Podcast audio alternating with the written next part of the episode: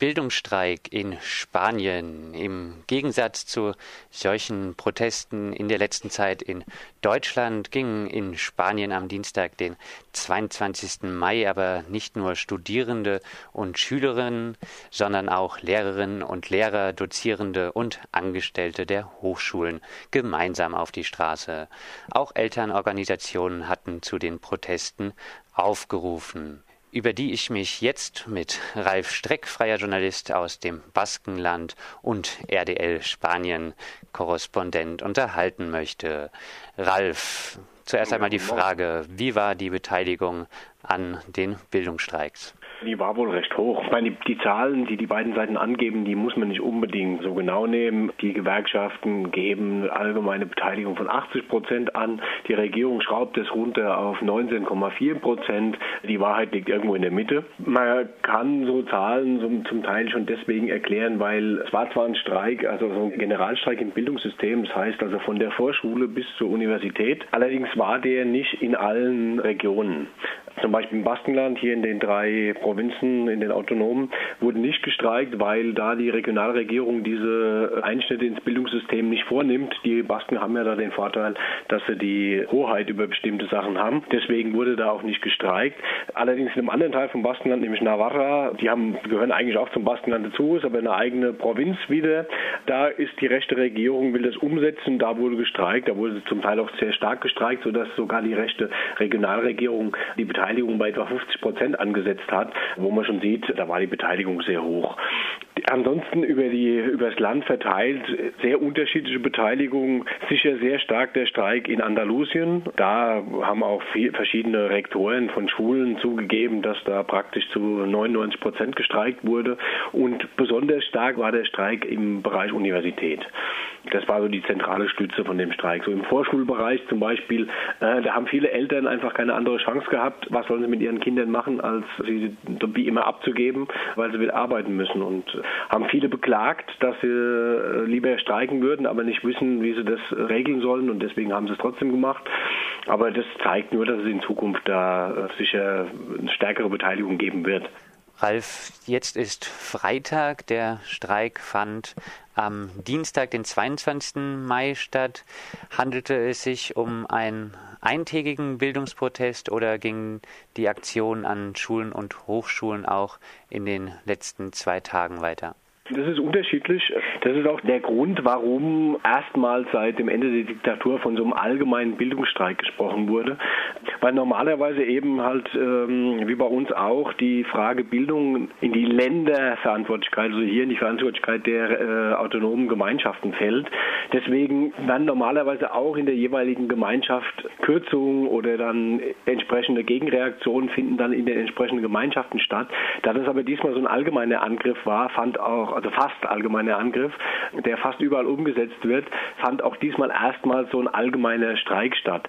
Die Proteste gehen weiter in den unterschiedlichen autonomen Regionen, aber auch unterschiedlich. Äh, in Andalusien findet die ganze Woche über so eine Protestwoche statt mit den verschiedensten Aktivitäten. Das gibt zum Beispiel so Selbsteinschließungen, wo sich Eltern, Schüler oder Lehrer in den Schulen einschließen und damit so eine Quasi-Besetzung durchführen.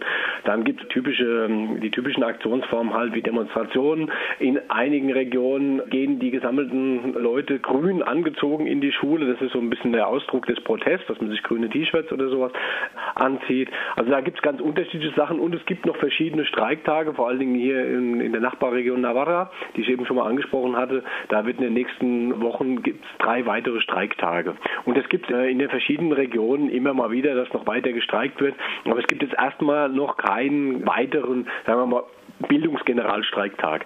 Ich vermute mal, dass äh, sowas erst auch wieder kommt im, im Herbst, weil alles das, was jetzt ja an Kürzungen beschlossen wurde, wird ja praktisch erst im Herbst wirksam. Das heißt, wenn die äh, Schüler, Studenten, Lehrer im Herbst erst richtig merken, was die Auswirkungen, die realen von den äh, Kürzungsmaßnahmen sind, dann wird es wahrscheinlich auch wieder äh, oder ganz besonders äh, zu richtigen Kampfmaßnahmen kommen. Ralf, du hast vor einigen Monaten von den Bildungsprotesten in Valencia berichtet, wo damals der Polizeichef nach einem brutalen Vorgehen gegen die Demonstrierenden die beteiligten Schülerinnen und Schüler als Feinde der Polizei bezeichnet hatte. Wie ging die Polizei jetzt mit den neuen Protesten um? Ah, diesmal hat sie sich weitgehend zurückgehalten. Das hat natürlich auch damit zu tun, dass es so ein, so ein breiter Protest jetzt geworden ist. Man kann so ungefähr sagen, dass die Bildungsproteste in, in Valencia so quasi der Ausgangspunkt von, von dieser ganzen Geschichte war, die durch ihren Protest gezeigt haben, ja, man lässt sich auch nicht mit brutaler Gewalt von der Straße vertreiben. Jetzt waren es halt so viele Leute auf der Straße, da gehen auch die Zahlen wieder, wieder weit auseinander, aber in Barcelona gehen die Angaben also zwischen 25.000 und 150.000, in Madrid auch so 100.000 rum sollen es gewesen sein.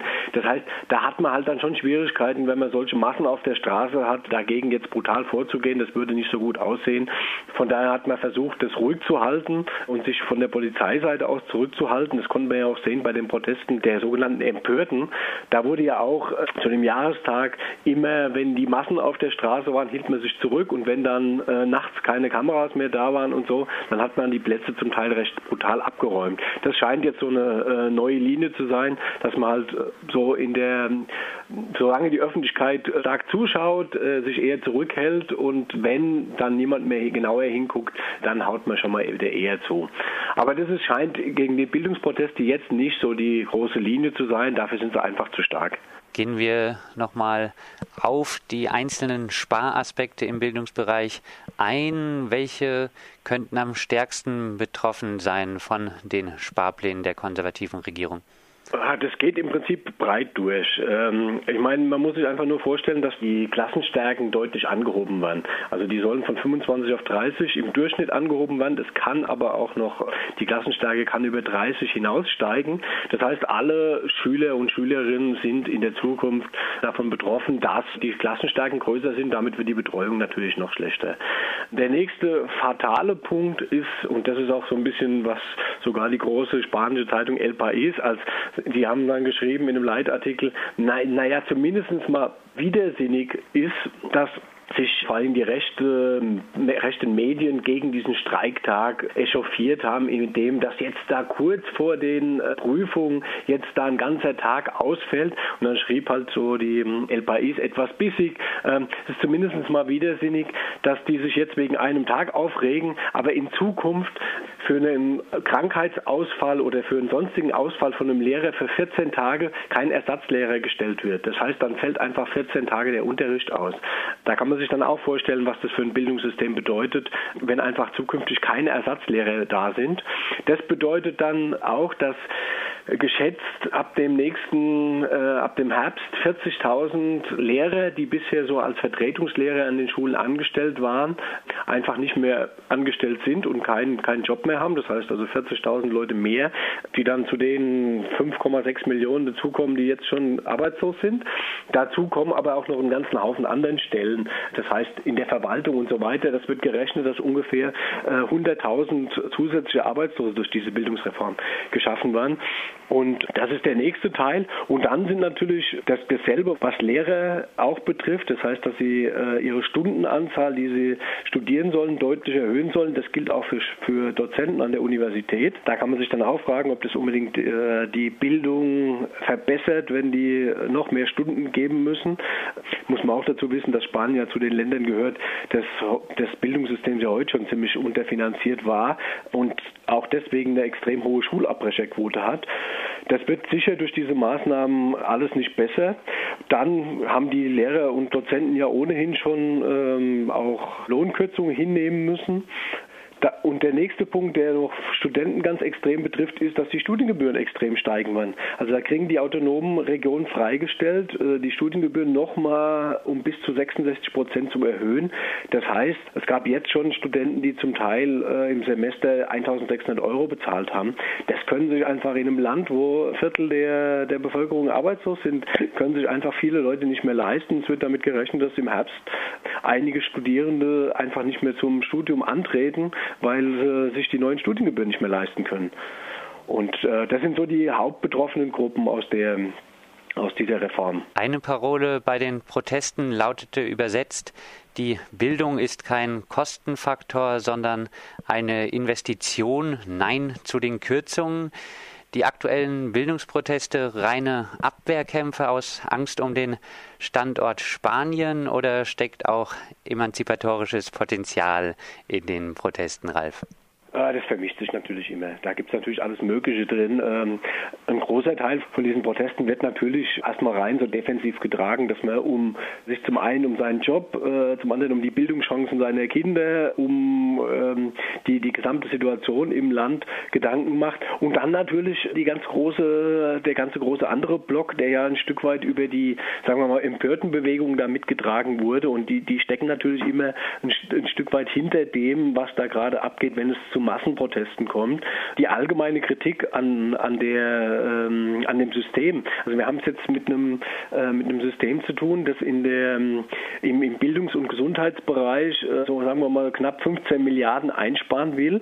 Und heute wird die Großbank, die, die viertgrößte Bank in Spanien, Bankia, wird ihren Restrukturierungsplan zu vorstellen und deswegen 15 Milliarden Euro von der spanischen Regierung mindestens bekommen. Das heißt, alles, was man im Bereich Bildung und, ähm, und Gesundheit äh, der Bevölkerung sich vom, vom Mund absparen muss, wird jetzt wieder in, in, in eine Bank versenkt. Und das treibt natürlich dann so eine allgemeine Kritik an, an, an dem System voran und da werden sich wahrscheinlich auch die die, Proteste entsprechend in den nächsten Monaten radikalisieren an, an solchen Fragen, weil, es einfach nicht mehr einzusehen ist für viele Leute, dass an allen Ecken und Enden gespart wird, aber dann völlig unsinnige Projekte wie dieses ähm, Bankjahr-Projekt mit, mit unglaublich viel Geld äh, gestützt wird. Meine, da muss man wissen dazu, dass diese, dass die hinter dieser Bankjahr, das, das sind schon sieben Sparkassen, die einst mit äh, 5 Milliarden Euro Staatshilfe zu einer äh, Bank vereinigt wurden. Das heißt, man hat aus fünf Sparkassen, die sicher nicht systemrelevant waren. Die hat man zu einer Bank fusioniert, die jetzt äh, unter dem Titel Too Big to Fail nicht fallen gelassen werden kann. Und jetzt steckt man da halt unglaublich viel Geld rein. Äh, das muss man natürlich an anderen Ecken absparen. Das heißt aber für, für, für, für Spanien natürlich, das haben wir ja schon mehrfach gehabt, dass, dass die Arbeitslosigkeit steigt, der ganze Konsum bricht weiter ein und dieses Land wahrscheinlich äh, mit den Maßnahmen wie Griechenland wirklich in der Depression versenkt wird. Und da entwickeln sich natürlich so die Diskussionen an in verschiedensten Gruppen dran, zu sagen halt, ja, irgendwie, so wie dieses System funktioniert, das kann nicht funktionieren und man muss Systemalternativen dazu entwickeln. Und das war ja auch so ein großer, ein großer Punkt, wo wir letztens drüber geredet haben, äh, was die Empörtenbewegung äh, schwerpunktmäßig angehen wollte, aber zum Teil halt auch nicht machen konnte, weil sie ständig von der äh, Repression belagert wurden. Aber das, der Prozess wird natürlich trotzdem weitergehen. Soweit Ralf Streck, freier Journalist aus dem Baskenland und Radio Dreikland Spanien-Korrespondent zu den aktuellen Bildungsprotesten. Mehr zu den Protesten der Empörten und mehr zu der kapitalistischen Krisenbewältigungspolitik Spaniens gibt es auch nachzuhören. Viele Interviews mit dir, Ralf, auf www.rdl.de.